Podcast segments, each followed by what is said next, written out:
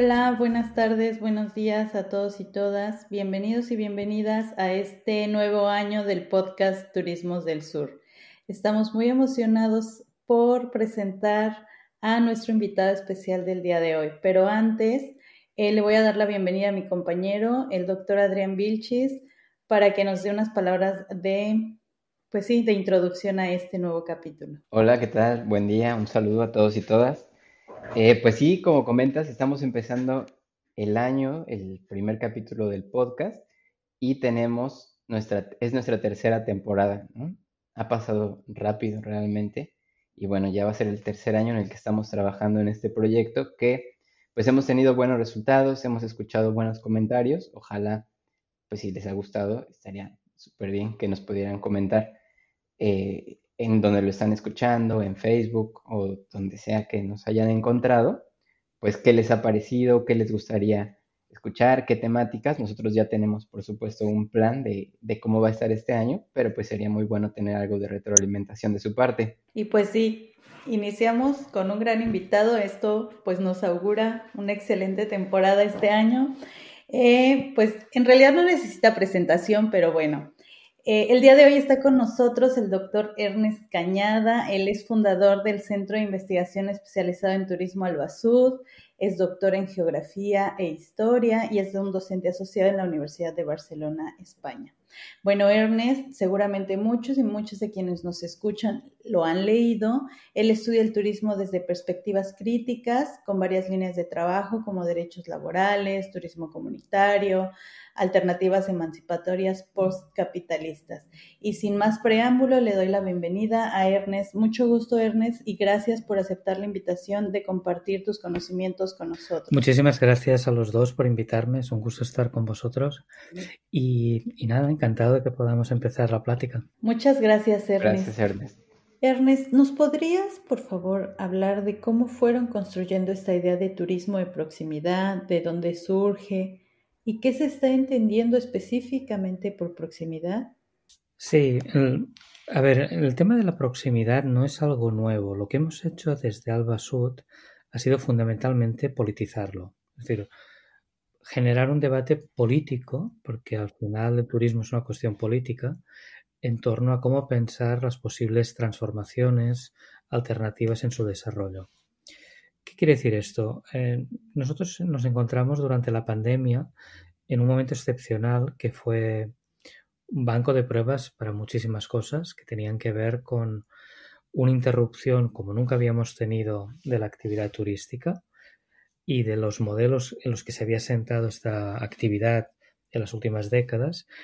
Y esto supuso abrir interrogantes, abrir dudas sobre un montón de cosas en relación a su funcionamiento.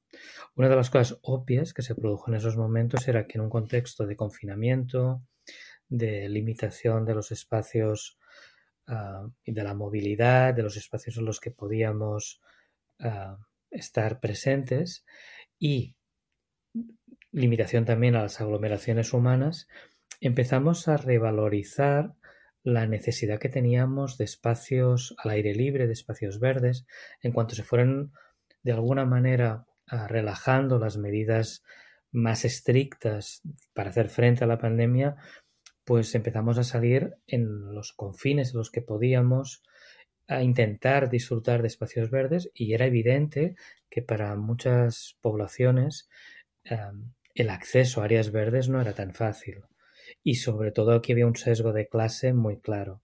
Si los sectores con menos recursos económicos tenían una dotación de espacios públicos cercanos de calidad mm, con mucha menos dotación que los que tenían sectores de clases altas. Por ahí nos empezamos a dar cuenta de la importancia que esto tenía y esto conecta con la discusión que luego abordaremos en torno a los parques urbanos. Pero de alguna manera lo que hicimos fue empezar a abordar la discusión de, bueno, ¿cómo leemos esta crisis, esta crisis de la pandemia de la COVID para el turismo? Y más allá de estos momentos de, bueno, ¿qué está ocurriendo? Necesitamos espacios, etcétera. Y empezamos a leer o intentar leer esta, uh, esta situación. Recuerdo una llamada de Iván Murray del que luego también hablaremos en relación con el libro que hemos publicado, El malestar y la turistificación, de los primeros días en que era evidente que nos iban a confinar. Y Iván me decía, tenemos que intervenir en esta crisis como no lo hicimos en la crisis de 2008. Es decir, tenemos que pensar qué está ocurriendo desde ya.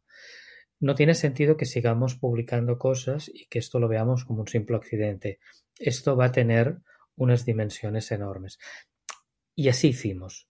Fue un momento de paremos máquinas, muchas de las cosas que estamos trabajando ya las seguiremos trabajando, pero ahora hay que entender qué significa esto para, para la actividad turística y para los distintos grupos de población. Y a partir de ahí en Albasut empezamos a trabajar en distintos aspectos que tenían que ver con cómo la crisis está afectando al sector turístico en múltiples dimensiones. De ahí nació un primer libro, que era este de turistificación confinada, y reservamos toda una serie de materiales que íbamos produciendo en el momento de la crisis en torno a esta idea de la proximidad, cómo replantearnos la organización del turismo desde la proximidad. E hicimos este esfuerzo y fuimos reservando estos materiales y de ahí nació otro libro que se llamó Turismos de Proximidad, que publicamos con Icari y que editamos con Carla Izcara, compañera del equipo de Albasud, con el objetivo de politizar la discusión sobre cómo transformamos la actividad turística y cómo la ponemos en discusión. Bueno, en ese contexto lo que intentamos hacer es, bueno, esto de la crisis de la COVID no podemos leerlo como un simple accidente. Es decir, lo que ha hecho el sector empresarial, la mayoría de la clase política, ha sido limitarse a pensar que esto efectivamente ha sido una crisis muy profunda, que ha tenido efectos muy grandes, pero es un accidente y que hay que retomar la senda del crecimiento, sin tomar en cuenta otros fenómenos que están relacionados, que ponen en riesgo o que señalan la incertidumbre sobre el funcionamiento de la actividad turística. Y nosotros en ese momento leímos que esto de la, de la crisis de la pandemia, lejos de ser un accidente, había que interpretarlo más bien como una advertencia, una alarma de enormes dimensiones sobre lo que podía ocurrir con el turismo. Nunca habíamos vivido una interrupción de estas dimensiones. Habíamos vivido y ustedes lo conocen bien, interrupciones de la actividad por fenómenos vinculados con crisis sanitarias. Por ejemplo, en Cancún con, la gripe anterior que tuvimos, pero en otros momentos y en distintos lugares habíamos tenido interrupciones por motivos sanitarios, por motivos relacionados con fenómenos naturales que se habían agudizado, por situaciones de conflictos bélicos, acciones terroristas y en distintos lugares se había producido interrupciones de la actividad turística, pero nunca hasta ahora habíamos tenido una interrupción de unas dimensiones como, la, como, como esta, que era una crisis global. Y lo que vimos es que leeríamos mal, interpretaríamos mal lo que estaba ocurriendo si nos limitábamos a pensar que esto era un accidente grave, pero un accidente y que había que ponerle toda la carne en el asador para seguir con el mismo ritmo de crecimiento, sin tomar en cuenta lo que nos podía permitir entender de esta crisis, que era que el turismo era una actividad ah, muy vulnerable, que así como se recupera muy rápidamente, también puede caer muy profundamente y que las poblaciones locales, los territorios, no tienen todas las capacidades para, en contextos de crisis, poder actuar sobre ella. Es decir, nos genera una enorme vulnerabilidad frente al exterior. Esto, territorios muy turistizados, que dependen fundamentalmente de la actividad turística, hace que vivan una situación muy grave. En esta, en esta lectura lo que implicaba la derivada es no podemos seguir profundizando en esta dinámica de turistificación. Hay que generar dinámicas de transformación que primero pasen por la contención, la diversificación, la reorganización de la actividad turística. Y ahí es donde, en ese proceso de pensar cómo, cómo, cómo transformamos la actividad turística más allá de anunciar la necesidad de un decrecimiento y una diversificación. ¿Cómo anunciamos que necesitamos una transición socioecológica para precisamente los aquellos territorios más turistificados y más dependientes? En ese contexto es cuando vemos que no podemos hacer estas propuestas de transición socioecológica sin tener en cuenta cómo transformamos también la misma actividad turística. Y en esta discusión sobre cómo transformamos la misma actividad turística es donde aparece la idea de proximidad. Proximidad tiene que ver fundamentalmente con ah, una serie de elementos, que es cómo reorganizamos la actividad tomando en cuenta en primer lugar las necesidades de la población local. Es evidente que, la, que cuando hablamos de proximidad podemos tener una serie de elementos positivos. Por ejemplo, nos está rebajando la presión ecológica, es decir, una parte de los factores que agudizan la crisis de, de nuestra sociedad y por ende del turismo tiene que ver con la crisis climática. Organizar la actividad turística en torno a la proximidad significa bajar de forma enorme la presión ambiental con la reducción de gases de efecto invernadero. Pero además nos permite hablar de dinamización de la economía local, de creación de empleo, que en un contexto cuando tú anuncias y percibes la inseguridad en la que se mueve la actividad turística, que es imprescindible generar dinámicas de alguna u otra manera una cierta seguridad para la gente de, bueno, ¿cómo generaremos empleo? Permite que la actividad turística entre en el debate político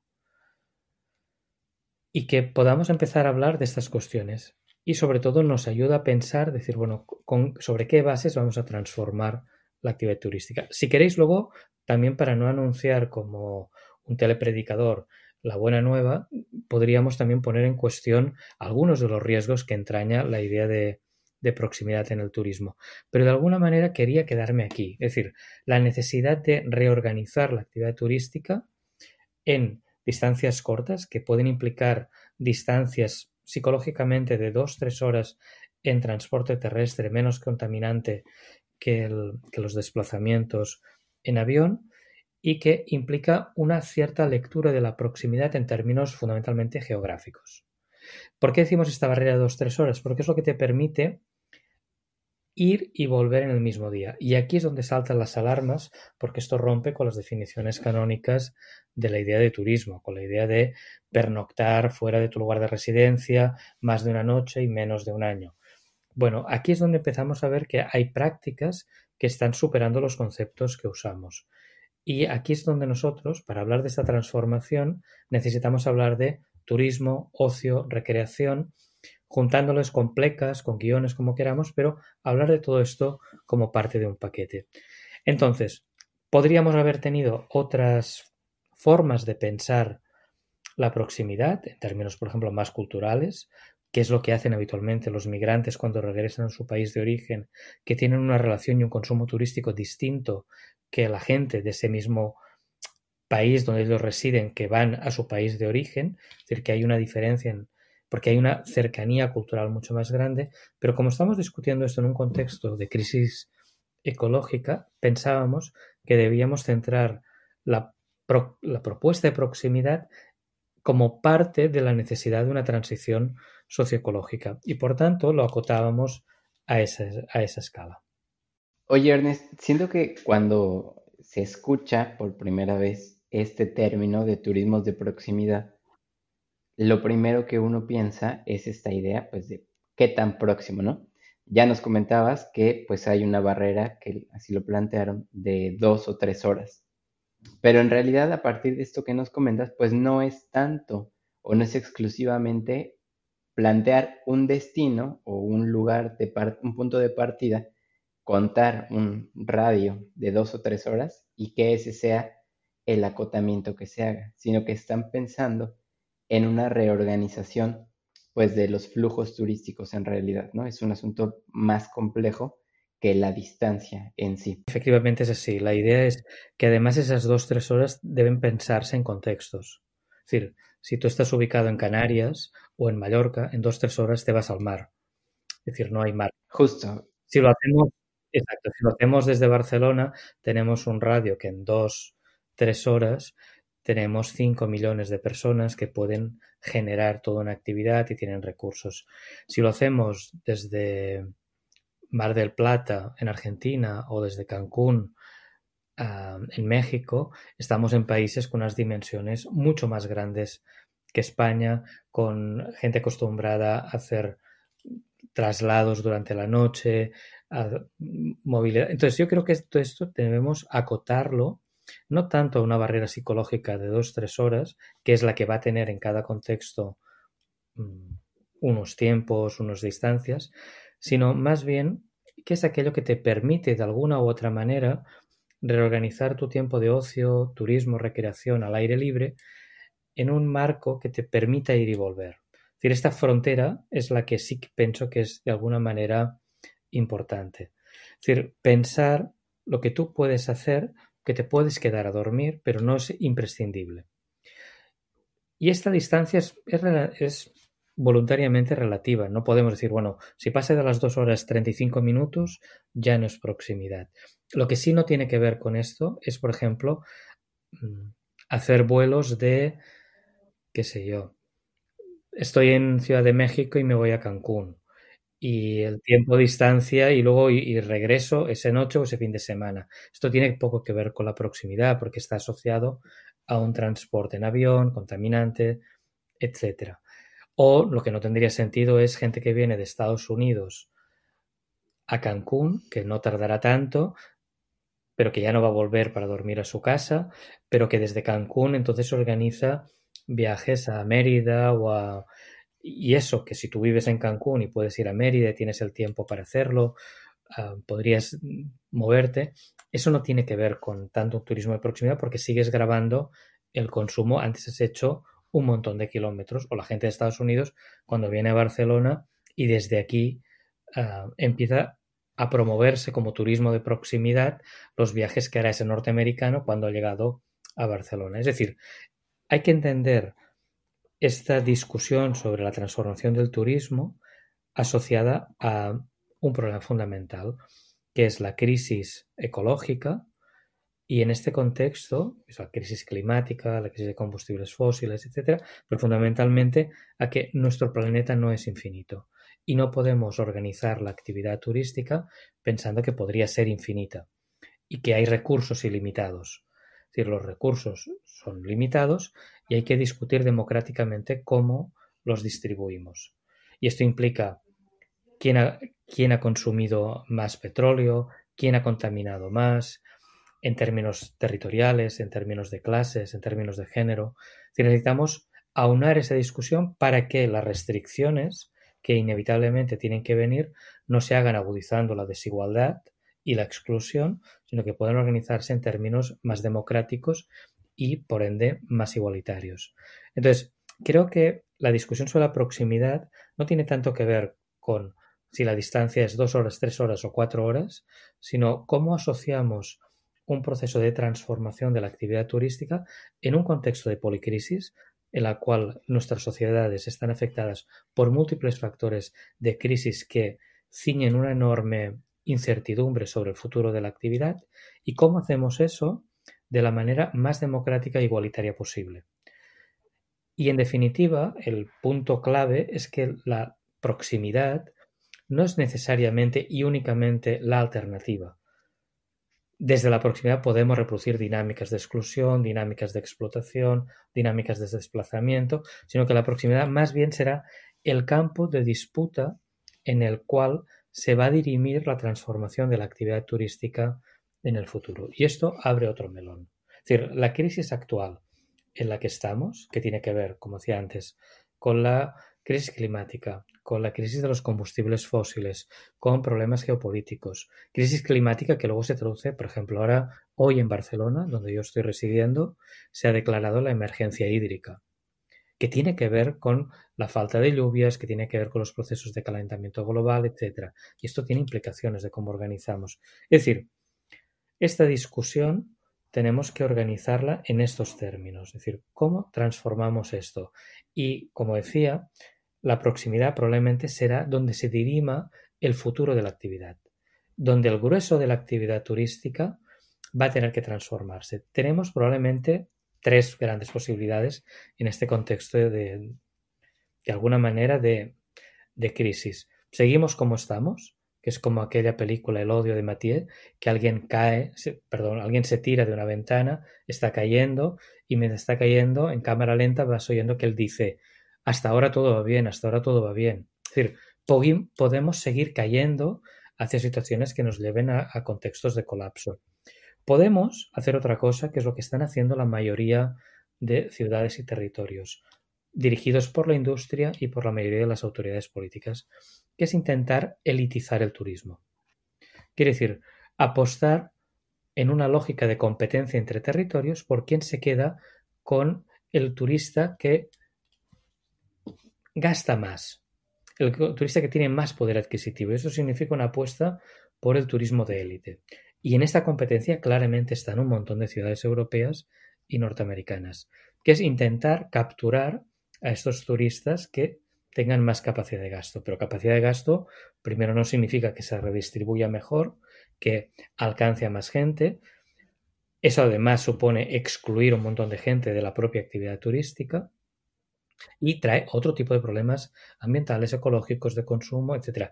Pero además es que es una estrategia que requiere de muchos recursos públicos para crear eventos o macroeventos, ah, promoción, infraestructuras, etc. Y eso significa que el problema que tenemos es que además de gastar un montón de recursos públicos, no vamos a tener ricos para todos. Es decir, esta estrategia no da porque por definición este turismo de em, turistas de alto poder adquisitivo en realidad no son infinitos tampoco, ni son mayoritarios, son un segmento menor de, lo, de los sectores que pueden hacer turismo, frente al turismo de clase media, clase trabajadora que habíamos tenido en las últimas décadas. Por tanto, esta estrategia a alguien le irá bien, sobre todo le irá bien a sectores de la industria, pero a algún territorio le funcionará, pero a muchos otros no, y en medio habremos perdido un montón de recursos, tiempo y capacidades de organizar una transición socioecológica de la actividad turística mucho más profunda. Y esta es la tercera opción que tenemos y es la que creo que la idea de turismos de proximidad ayuda a poner en discusión. Es decir, cómo transformamos el grueso de la actividad turística en términos de las necesidades que tiene la mayoría de la población. Y esto necesariamente tendremos que hacerlo en la proximidad. Y esta proximidad será campo de disputa porque entrarán en juego intereses distintos. Y ahí es donde estamos ubicados. Entre la segunda y la tercera, no es que hagamos, bueno, que viajen los ricos y los pobres nos organizamos en la proximidad. No se trata de eso, porque si hacemos y entramos en las lógicas de competencia para tener turistas de alto poder adquisitivo, estamos sustrayendo recursos públicos que deberían ser destinados a las necesidades que tiene la mayoría en términos de transporte público, de accesibilidad, de áreas verdes, de parques urbanos, etcétera. Es decir, de, no es una cuestión de decimos, bueno, la proximidad está muy bien porque no nos molesta. En realidad que los ricos viajen y siguen viajando y consumiendo tanto como pueden y los pobres, pues bueno, ya nos quedaremos ahí. Esa es parte de las contradicciones que tenemos con el turismo de proximidad. Situarlo como campo de disputa, es decir, no se trata de que este sea el final del proceso, sino se trata de reorganizar la actividad turística en torno a la proximidad y tomando en cuenta las necesidades y derechos de la mayoría de la población. Y esto es contradictorio con los recursos que sustraen, los recursos públicos que se están sustrayendo para favorecer el consumo elitista de em, los ricos del planeta. Es decir, ahí la, apuesta es, inevitablemente vamos a tener que organizar la, el grueso de la actividad turística en la proximidad, pero en una proximidad que entrará también en contradicción y que en ese contexto hay que pensar para quién.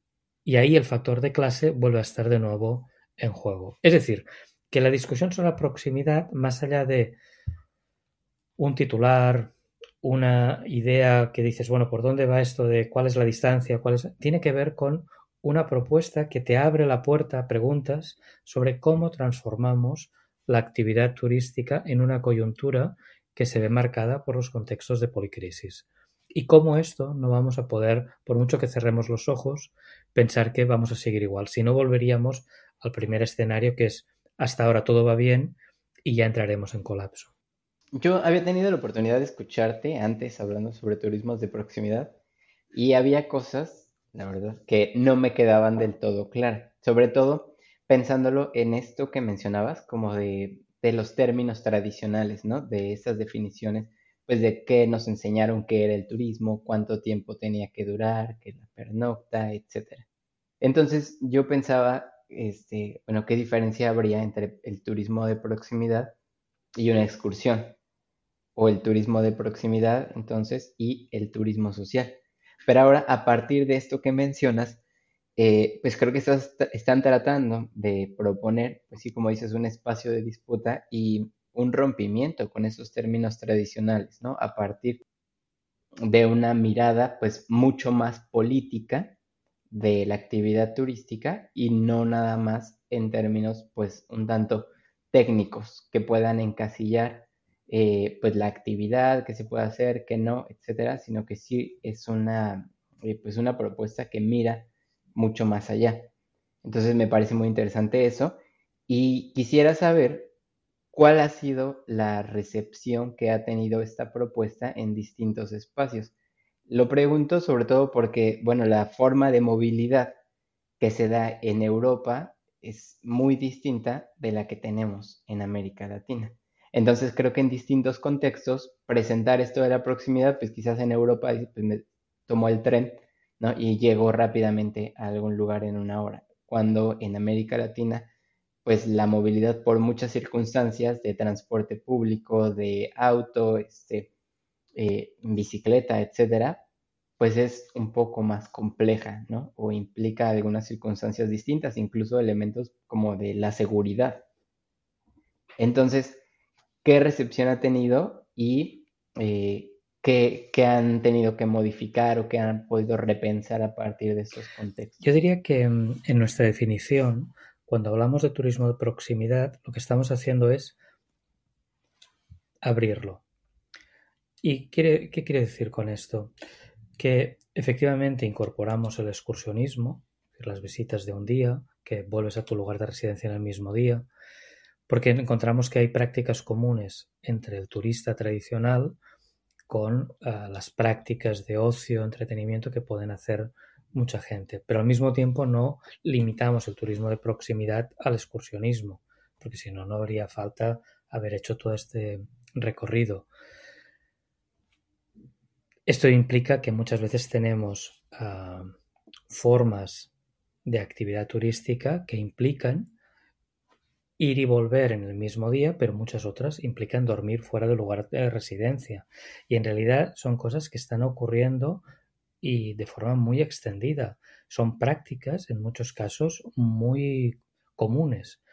Lo que en cambio han sido muy invisibles para la academia y para las clases política.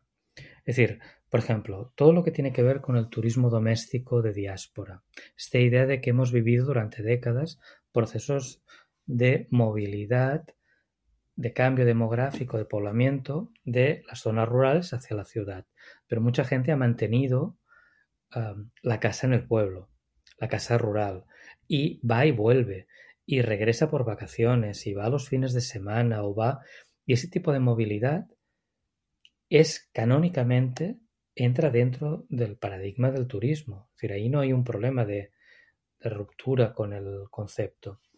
Es decir, la idea de turismo de proximidad es lo que intentamos organizar es, bueno, ¿qué ocurriría en términos de reorganizar la actividad turística barra excursionismo, barra entretenimiento, barra ocio, todo este paquete de prácticas bajo un paraguas que hasta ahora no hemos visibilizado, que hasta ahora no le hemos dado valor y no le hemos dado em, suficiente importancia. Cuando en cambio es una de las prácticas comunes de muchos sectores populares. Y no se les ha prestado atención, igual que no se le ha prestado atención al turismo interno, turismo doméstico, nacional. Pero lo que estamos intentando decir es, esto en un contexto de crisis ecológica necesitamos reorganizarlo. Y necesitamos juntar toda una serie de prácticas para entender qué tipo de políticas y qué tipo de recursos necesitamos. Si esto choca con las definiciones canónicas, pues ya obtendremos nuevas definiciones. Es decir, habrá un momento en que esta ambigüedad necesitaremos mm, disminuirla. Ya lo haremos. Ahora lo que nos importa es hacer visible que tenemos un problema, por un lado, ecológico, climático, y que por otro lado tenemos necesidades y derechos de una mayoría de la población. Y que en torno al ocio, el turismo, la recreación, el excursionismo, el turismo, necesitamos articular toda una serie de políticas, propuestas que nos ayuden a reconfigurar este esquema de actividad. Entonces, ahí es donde encontramos una parte de la discusión. Parte de la recepción de lo que hemos tenido ha sido interés, pero al mismo tiempo dudas en torno a esta idea de los conceptos. Es decir, como que si me están moviendo los conceptos y se me caen las seguridades.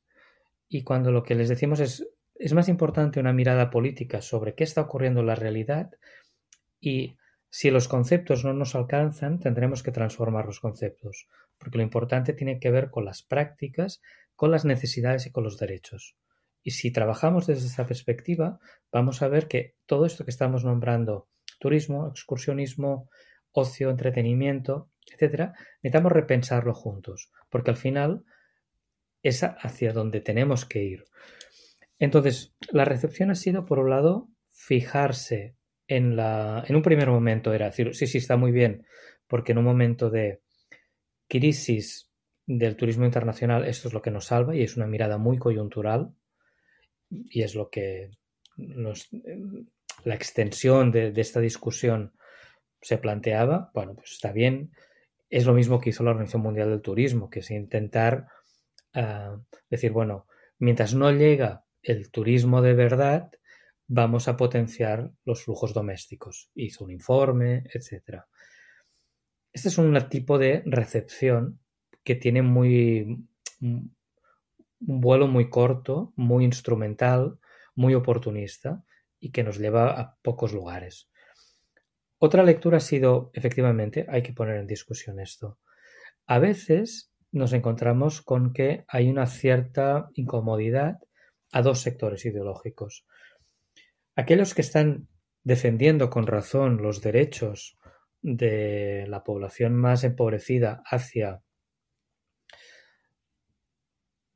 el ocio, la cultura, el acceso a la naturaleza, etcétera, sienten que, que limitamos, que cuando hablamos de turismos de proximidad, limitamos lo que ellos consideran que el turismo es un derecho. Y entonces dicen, bueno, esto nos pone en riesgo. O sea, al final lo que estás discutiendo es el acceso de los ricos al turismo y para los pobres nada. Y no es esto, pero ha habido esta parte de, confusión en la discusión. Y para aquellos sectores en sociedades más turistificadas, de los movimientos sociales que resisten a los procesos de turistificación, les ha costado también mucho abordar la discusión sobre cómo entramos a entender, a proponer, a discutir que necesitamos otro tipo de políticas turísticas, otro tipo de orientaciones en los presupuestos públicos, otro tipo de marcos desde los cuales pensamos la actividad turística. Para estos sectores, el turismo, por definición, generaría toda una serie de problemas y no es necesario pensar en su transformación porque lo único que hay que pensar es su decrecimiento y su desaparición. En esos dos extremos es que nos situamos. Si nosotros reconocemos que estamos ante una situación de, de crisis muy grave ecológica, energética, de combustibles fósiles, etcétera, que al mismo tiempo tenemos un montón de gente que tiene necesidades en torno al acceso a la naturaleza, al ocio, a la cultura, al pensamiento, etcétera, y que la actividad turística es ya muy importante en muchas sociedades y que por tanto su, su desaparición no es factible a corto plazo. Y eso significa reorganizarla de otra manera para poder garantizar trabajo, empleo, actividad, pero también para garantizar satisfacción de necesidades. Entonces, entre esos dos extremos, nos hemos tenido que intentar abrir un espacio situando esto de la proximidad no es ni que viajen los ricos y los pobres se queden con la proximidad, ni es tampoco ah, pensar mm, que no se puede hacer nada con el turismo. Lo que estamos abordando es abogando por una transformación de la actividad turística que con un claro sesgo de clase, ponga el acento en cuáles son las necesidades de la mayoría de la población y cómo lo hacemos en un contexto de recursos finitos en un planeta que si no vigilamos se nos va a la mierda.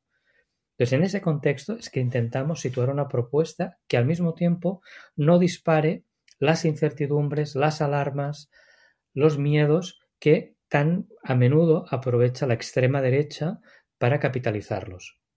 Y que signifiquemos que hacemos una propuesta de transformación social que tiene en cuenta los límites ecológicos, es decir, que esto no es algo, no es una conspiración, no es un invento, los límites ecológicos son reales, pero al mismo tiempo son tan reales las necesidades de la gente de clase trabajadora que lo está pasando muy mal. Y en ese contexto es que intentamos situar una propuesta de transformación política de un sector que profundice en este marco de necesidades. Y de alguna manera, lo que intentamos hacer cuando hablamos de politizar es reconocer que buena parte de lo que estamos proponiendo ya se está haciendo. En términos de prácticas sociales, lo que no está siendo es vista, no se ha visto por la academia. La academia francesa, porque tienen toda una tradición de trabajo en torno a la proximidad, lo ha reconocido. Aquí en Barcelona tenemos la tesis doctoral de Inma Díaz Soria del año 2013, que es una profesora de la Universidad Autónoma de Barcelona, que se fue a Francia a estudiar este fenómeno. Pero lo que de alguna manera estamos reivindicando es, atención academia, hay que revalorizar mucho más lo que ya está ocurriendo, que tiene que ver con las prácticas de mucha gente las prácticas populares para reconocerlas, valorizarlas y poderlas poner en discusión, porque lo que viene después es una discusión política. Y es una discusión política que pasa por defender qué tipo de políticas turísticas queremos. ¿Queremos seguir subvencionando con dinero público los procesos de internacionalización de las empresas? ¿Queremos con dinero público gastar recursos del común para el beneficio de unos pocos? ¿O queremos un cambio de políticas turísticas que sitúen a la mayoría de la población como sujeto de esa política? En la mayoría de los países, y ahí sí que reconozco que en América Latina hay experiencias mucho más avanzadas que en Europa, pero la mayoría de países no han tenido políticas turísticas para la mayoría de su población, de la población que paga sus impuestos con los que se pueden hacer esas políticas. Han tenido políticas para beneficiar a las empresas. Y de lo que se trata es de cambiar de sujeto político. sujeto político es la mayoría y la mayoría tiene necesidades. Una ciudad como Barcelona, que tenemos un millón y medio de habitantes y recibimos 28 millones de turistas justo antes de la pandemia, no tiene una política turística para ese millón y medio. La tiene para las empresas que se benefician de la llegada de esos 28 millones de turistas, pero no la tenemos para la gente que vive en la ciudad. Y necesitamos repensar las políticas turísticas para beneficio de la mayoría de la gente, en un contexto de un planeta finito, que no tenemos recursos ilimitados. Y ahí es donde hay que empezar a hacer que todo eso cuadre, que no es fácil. Pero el primer paso es reconocer, y el primera responsabilidad de la academia tiene que ver con reconocer cuáles son los problemas que tiene la gente en relación también con el turismo.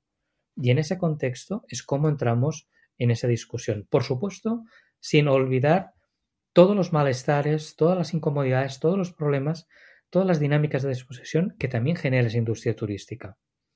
Pero al mismo tiempo necesitamos resolver problemas que tienen que ver con necesidades de la mayoría de la población.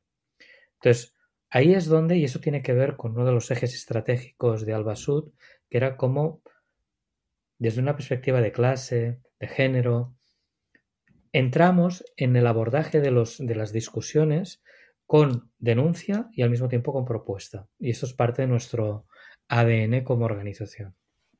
Muchas gracias, Ernest, por todo esto que nos compartes. En realidad es bastante enriquecedor escucharte porque nos sitúas específicamente justo como en esta proximidad y la disputa y la politización de la que has venido hablando como todo este tiempo. Eh, también cuando tú, escuchándote, pienso en dos conceptos eh, que, se, bueno, que creo que han ligado incluso ya con los turismos de proximidad. Uno es el de crecimiento y otro es la idea de conservación convivencial. Eh, me gustaría un poco, de manera breve, por supuesto, que nos pudieras por ahí dar luz respecto a este vínculo que pudiéramos encontrar entre estos tres, entre estas tres nociones, más que nada. Gracias. A veces pedirme brevedad es difícil porque a la que agarro el micrófono es, es como muy, bueno, que necesito también esta contención. Pero bueno, efectivamente, cuando hablamos de proximidad estamos hablando también de decrecimiento, de conservación convivencial y de un tercer concepto que permitidme que introduzca la discusión, que es postcapitalismo. En todos esos tres conceptos creo que está el baile. Efectivamente, para sociedades muy turistificadas es imprescindible la contención, bajar el ritmo, bajar la cantidad. Implica pensar en términos de decrecimiento turístico, de reducción, que en algunos lugares implica reducir, pero en otros lugares no necesariamente. Es hay los espacios que necesitarán crecer. Es la idea del decrecimiento no tiene por qué ser planteada en términos absolutos, sino en términos contextuales. Es decir, en qué contexto, y si nos situamos en contextos altamente dependientes de la actividad turística, sería razonable, no solamente por motivos ecológicos y climáticos, sino también por motivos de seguridad ante la vulnerabilidad que genera una actividad como esta, reducir la actividad, el peso de la actividad y compensarla con otras actividades, tener economías más diversificadas. Es decir, que frente a la lógica del discurso neoliberal de especialízate en aquello que eres mejor, supuestamente eres mejor, y el mercado global ya proveerá. Esta lógica nos lleva a situaciones de enorme riesgo que acaban pagando las poblaciones más empobrecidas. Eso es lo que permite la acumulación de capital, no una vida buena. Entonces, a nosotros lo que nos preocupa es la vida de la gente. Entonces, en esos contextos, creo que tenemos que hablar de decrecimiento, igual que en otros tendremos que hablar de un cierto crecimiento de la actividad turística. Lo que nos preocupa es la diversificación, la complementariedad, la capacidad de una mayor resiliencia en el funcionamiento de nuestras economías. Este es un concepto en el cual la proximidad tiene que ver con esto, es decir, tenemos que reducir movilidad internacional y eso significa reorganizar la actividad más en la cercanía. En lugares donde hay mucha un turismo tan grande como hemos tenido en algunos lugares en estas últimas décadas, pues el turismo de proximidad no va a sustituir en los mismos términos el turismo internacional. Pero lo que tendrá que hacer, sustituir en términos de empleo, en términos de actividad, serán otras actividades y habrá que planificar cómo diversificamos. Pero esta es una discusión del crecimiento. La segunda, conservación convivencial. La conservación convivencial es un concepto que parte de, Robert Fletcher fundamentalmente y de su compañero Busher en la Universidad de Wageningen, que lo que articula es una propuesta de frente a los límites de la conservación tradicional, piénsense los parques nacionales norteamericanos con esta idea de conservamos ciertas áreas del planeta en las cuales no queremos que haya gente, en los cuales los dejamos para la conservación. Frente a los límites de estos modelos tenemos dos opciones y ellos plantean una tercera. Una sería, bueno, vamos a conservar de alguna manera con una cierta participación de, la gente que se va a beneficiar de esos lugares, pero desprotegemos todo lo demás. Es decir, conservamos ciertas áreas del planeta. Otros lo que dicen es, bueno, esto es imposible con recursos públicos, lo que hay que hacer es valorarlo para el mercado, convertir la naturaleza en un bien de mercado que permita la, la reproducción del capital y por tanto eso garantizará mejor la conservación.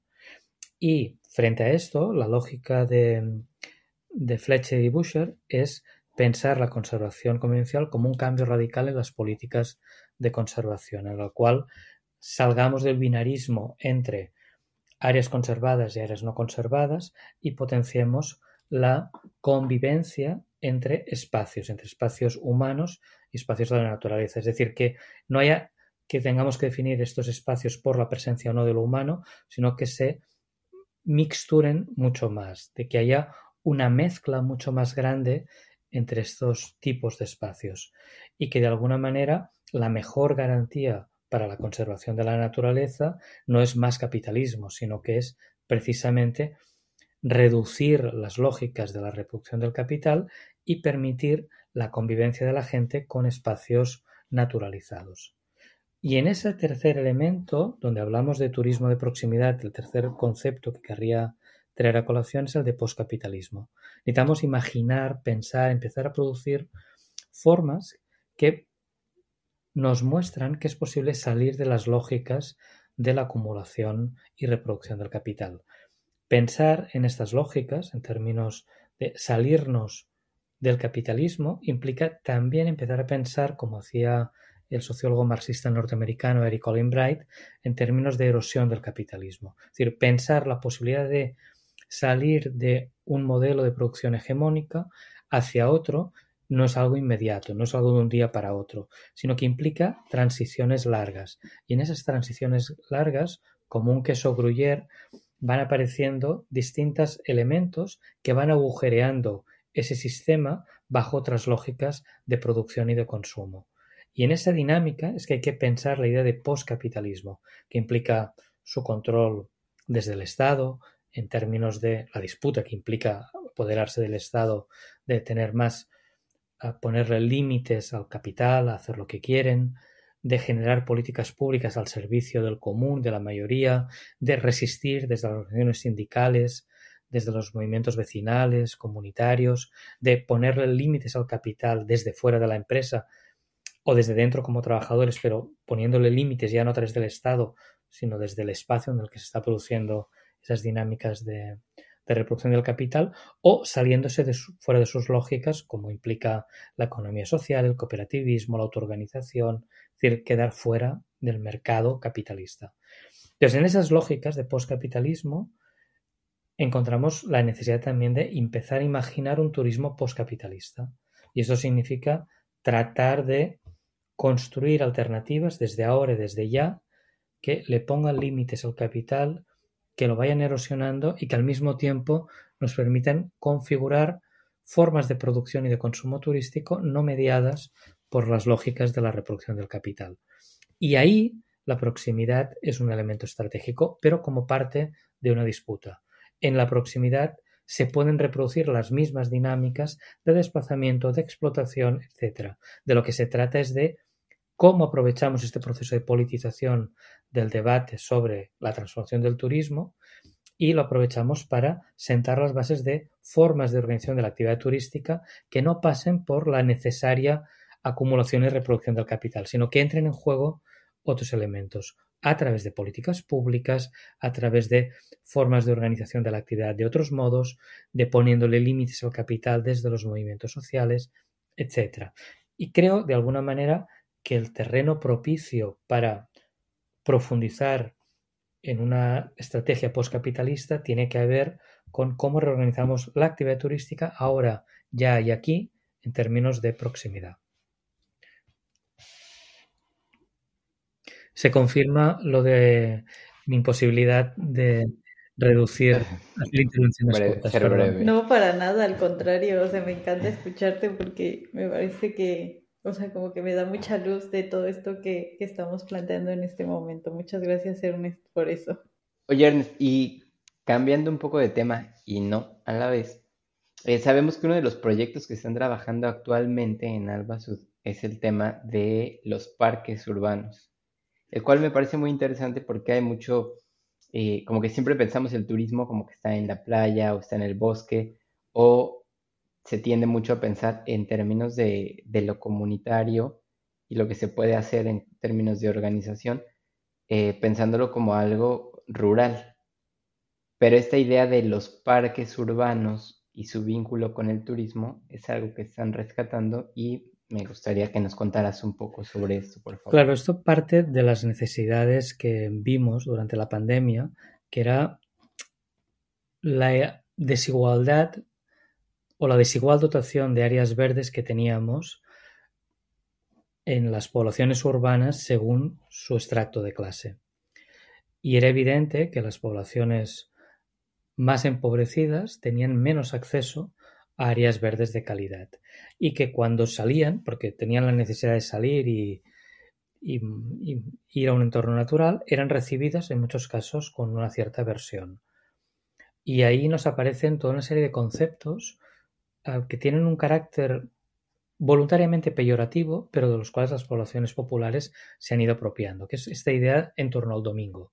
Esta idea del dominguear, del dominguero, del gatear, que hablan ustedes en México, de haciendo referencia a las trabajadoras domésticas cuando salían los domingos a pasear por el parque de Chapultepec. Esto que tiene una connotación peyorativa, ¿por qué? Porque está fuera del mercado y fuera de la tutela del Estado. Y tiene que ver con las clases populares autoorganizándose para poder disponer de acceso a espacios verdes en su tiempo libre. Y en esta discusión es que empezamos a ver que era necesario, bueno, darnos cuenta de en qué contextos estábamos, qué tipo de parques teníamos, con qué calidad, dónde estaban ubicados, qué necesidades había, porque si no queremos que luego se nos aglomere la gente, si no queremos que hayan problemas de masificación, problemas de destrucción ambiental o que protejamos unas áreas y entonces protegemos todas las demás y la del lado, entonces es donde la contaminamos. Entonces, si no queremos todo esto, pasa porque las poblaciones urbanas, en las áreas metropolitanas, dispongan de muchas más áreas verdes de calidad. Y empezamos a analizar cómo funcionaba esto, también para garantizar tiempo libre, ocio, espacios de recreación de mayor calidad. En esta lógica, que hablábamos antes de los turismos de proximidad, en las cuales estamos incorporando múltiples elementos. Algunos tendrán que ver con el turismo social, otros tendrán que ver con la autoorganización, otros tendrán que ver con formas diversas, qué sé yo, vinculadas hasta el agroturismo y consolidación de estrategias y alianzas de consumo de producto fresco en manos del propio productor y este tipo de alianzas campo-ciudad. Bueno, uno de estos elementos estratégicos son los parques urbanos. Hemos empezado a hacerlo en Centroamérica, analizamos y ya publicamos un primer informe con Xenia Ortiz de San Salvador sobre el área metropolitana de San Salvador y sus parques urbanos y ahora estamos trabajando con Robert Fletcher en una publicación conjunta entre Xenia, Rob y yo sobre cómo, cuáles son estos parques, qué características tienen, qué uso se le da y sobre todo, que es lo que más nos interesa, qué modelos de gestión se están produciendo en torno a esos parques. Y a veces tenemos la discusión muy sesgada, pues bueno, pues que en torno a lo público no hay suficiente capacidad para garantizar estas. Y entonces empieza a aparecer el sector privado y las alianzas público-privadas y cuidado no nos entre por ahí la entrega de recursos públicos al sector privado para que ellos lo gestionen sobre la lógica de que son más eficientes. Todo eso está en discusión cuando analizamos los parques urbanos. Y ahora acabamos de regresar de trabajar esto mismo en Costa Rica en torno a los parques urbanos del área metropolitana de, de, Costa Rica, que tiene otro tipo de problemas que los de San Salvador, pero que igualmente está muy claro el debate en torno a las formas de gestión de estos espacios verdes. Creo que hemos discutido poco los parques urbanos desde la lógica de las necesidades de la mayoría de la población. Hay bastante investigación sobre parques y áreas verdes en contextos urbanos que lo han visto sobre todo desde la lógica de qué impacto tienen en términos de gentrificación o cómo contribuyen a revalorizar um, el suelo, los edificios, los contornos alrededor de esas áreas verdes y qué efectos eso puede tener de desplazamiento, pero hemos discutido poco sobre su importancia y sobre todo cómo conectamos estas áreas verdes en contextos metropolitanos en un debate sobre la transformación del turismo. Y es precisamente esto lo que nos interesa. Y lo que nos, lo que nos interesa es garantizar, cómo garantizar áreas verdes cercanas a la mayoría de la población que mejoren su calidad de vida y la calidad de su entorno y que permitan muchas más conexiones ecológicas entre unas áreas y otras y que de alguna manera en una lógica de conservación convivencial también nos enriquezcan los entornos en los que estamos viviendo. Muchas gracias Ernest. Por acá em, a mí me llama mucho la atención esta cuestión de los parques urbanos Primero, porque, bueno, pienso mucho en cómo en el caso de, por donde, digamos, de donde soy yo, en Toluca, eh, cómo nuestra vida en nuestra niñez ha estado articulada en torno a un parque. Entonces, el parque que está por ahí, por, por donde yo vivía antes, pues ha sido históricamente un lugar de convivencia de las personas que habitábamos ahí. Incluso, pues hubo un proceso por ahí de defensa del parque cuando quisieron meter eh, un, como un cuartel de la Guardia Nacional, un, un, espacio ahí para la Guardia Nacional. Entonces, pues la gente incluso defendió ese parque porque al final fue una forma de, pues es, un, es una forma de, de ocio y recreación de la comunidad en la que habitamos por ahí. Bueno, Ernest, entonces, como ya para ir cerrando este capítulo, eh, me gustaría por ahí que nos pudieras em, comentar un poco acerca de este nuevo libro que, que ya salió, si no me equivoco, que es el malestar en la turistificación, pensamiento crítico para una transformación del turismo. Este, me parece muy interesante, por ahí ya vi algunos este, capítulos. Entonces, ¿qué nos podrías comentar al respecto? Sí, es un libro que acaba de salir eh, a finales de diciembre de 2023. Es un libro que editamos conjuntamente Iván Murray, que es profesor de la Universidad de las Islas Baleares, y Clement Marit Dichirot, de la Universidad de Angers, en Francia, y ambos eh, colaboradores de Albasud también. Entonces, este es un libro que nace de una preocupación, nace de la preocupación de cómo robustecemos el pensamiento crítico en turismo.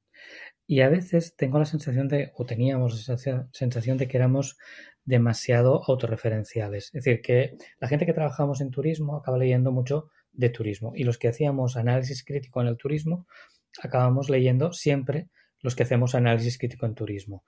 Y, esto tiene unos ciertos límites. Y hace unos años organizamos un seminario sobre qué nos podían aportar Henry Lefebvre y David Harvey para pensar el turismo y la cuestión urbana, es decir, la transformación de las ciudades. Este seminario fue muy enriquecedor, fue un éxito y empezamos a pensar en otros autores que con los cuales deberíamos tomar en cuenta. Y al final salió la idea de organizar un libro y encargamos a una parte de la gente que colabora habitualmente con Alba Sud de qué autores, qué autoras podían ser útiles vinculados al pensamiento crítico, pero que nunca habían trabajado en turismo, qué de su obra, de su pensamiento, podíamos traer y que nos podría enriquecer para el análisis crítico del turismo. Al final salieron 25 capítulos. Cada capítulo, la mayoría, está dedicado a un solo autor o autora y hay algunos que juntan distintos eh, pensadores o pensadoras intentando mm, reflexionar en torno a una corriente, en torno a una línea de pensamiento que se ha ido configurando por más gente. Al final nos ha salido un libro muy plural, con perspectivas diversas, desde lo crítico, de cómo pensar la actividad turística con un esfuerzo de imaginación que va desde lo que decía antes más clásico que habíamos utilizado en el trabajo crítico en turismo como David Harvey o, Henry Lefebvre, hasta por ejemplo un capítulo que tenemos dedicado a una autora de ciencia ficción como Ursula Le Guin sobre cómo, que tiene que ver con cómo imaginar otros futuros posibles y cómo en ese imaginar otros futuros posibles podemos incorporar también la actividad turística, que es, por ejemplo, cómo utilizamos a Eric Olin Bright, que es cómo repensar esto. Con, bajo una idea muy simple, pero que a veces es más fácil pensar el fin del mundo que pensar el fin del capitalismo. Y en nuestro campo nos ocurriría lo mismo. Es más fácil pensar en el fin del turismo, en el colapso, que no en la posibilidad de transformación del turismo para las necesidades y derechos de la mayoría de la población. Entonces, en medio de eso, tenemos desde gente que trabaja con autores vinculados a las economías campesinas, como Chayanov, tenemos ah, autoras feministas que nos aportan otras miradas, como Nancy Fraser en torno a la crisis, los procesos de precarización, o Silvia Federici. Es decir, hemos intentado ubicar referenciar, poner a disposición de la gente que se dedica o que se quiere dedicar al análisis crítico del turismo una serie de materiales de personas que han estado trabajando en la crítica al capitalismo pero incorporándole una nueva mirada, que es cómo incorporamos estas referencias, este pensamiento, en un propósito que tiene que ver con el subtítulo del libro, dirigido hacia la transformación del turismo. Y en esas estamos. Y el libro acaba de salir, justo ahora empieza a llegar a las librerías, vamos a empezar en los próximos meses hacer presentaciones. Bueno, en este esfuerzo de cómo robustecemos el pensamiento crítico en turismo. Muchas gracias, Ernest. Oye, pues está muy interesante esto que comentas y sobre todo que eh, es un aporte, me parece, para, pues sobre todo en términos de la teoría, ¿no? Que a veces, como mencionas, pues como que nos quedamos encasillados en los mismos autores y esto nos limita. Entonces, eh, tener esta visión o como este abanico de autores y de autoras que se toma, de los cuales se retoman elementos para analizar el turismo, pues creo que enriquece mucho la mirada que le podemos dar a los proyectos que estamos realizando. De alguna, de alguna manera esto tenía que ver con un esfuerzo que venimos haciendo en Alba Sud de fortalecer teóricamente el análisis del turismo. En 2019 publicamos el libro Turistificación Global que editamos Iván Murray y yo, que de alguna manera ahí lo que intentamos era situar los temas. Es decir, cuáles eran los ámbitos temáticos clave y cómo los pensábamos. Dos años después, Sergio Llanes publicó un libro bajo el sello de Alba Sud Editorial que se llamaba La cuestión turística, que era eh, entrevistas a 13 personas que habían dedicado su tiempo al análisis del turismo desde perspectivas críticas, en términos plurales. Pero era gente que había reflexionado sobre el turismo y lo que hacíamos era a través de las entrevistas con Sergi al frente, era intentar difundir su pensamiento, poner en, en circulación algunas de sus ideas. Y ahora damos este tercer paso, que es situar en el terreno turístico a autores y autoras que no han trabajado en turismo y cómo nos enriquecemos para que nuestros análisis puedan ser más complejos, un poco más atentos a, la, complejidad que existe en el mundo turístico. Ernest, pues creo que podríamos seguir hablando otras dos horas sobre los diferentes temas, sobre esto que ya comentamos, profundizar y también pues sobre otros temas que se están trabajando desde Alba Sud. Por ejemplo, pues sabemos que hay un proyecto ahí sobre sargazo y otras cosas que se están haciendo. Pero bueno, por esta ocasión vamos a, dejarlo acá. Y pues a mí no me queda más que agradecerte por tu tiempo, por la explicación. Eh, pues como siempre, es muy enriquecedor escuchar estas perspectivas que das y sobre todo, pues creo que invitan mucho a la discusión, que es lo, pues lo principal que tratamos de promover desde Turismos del Sur, ¿no? A tomar esas ideas, escuchar lo que dices y pues aportar, ¿no? Retomarlo y poder discutirlo, cuestionarlo y a partir de ahí pues ir sumando pues para crear estas distintas formas de turismo que se alejen un poco o mucho de ese turismo hegemónico que es el que estamos criticando. Pues les agradezco mucho la atención, la, la conversación pido nuevamente disculpas porque el día que explicaban síntesis en la universidad me la perdí. Y, nada, ah, seguiremos, seguiremos seguro discutiendo y reflexionando conjuntamente. Muchísimas gracias. Muchas gracias, Ernest, y gracias a todos y todas las que nos escuchan en este momento. Em, pues no me queda más que comentarles que sigan por ahí nuestras redes sociales y sobre todo que se den una vuelta por la página del Basud que tiene un montón de textos, documentos bien, bien interesantes. Entonces, invitarles también que se den una vueltita por allá. Pues muchas gracias a todos y todas, que tengan un excelente día, tarde, noche. Hasta luego.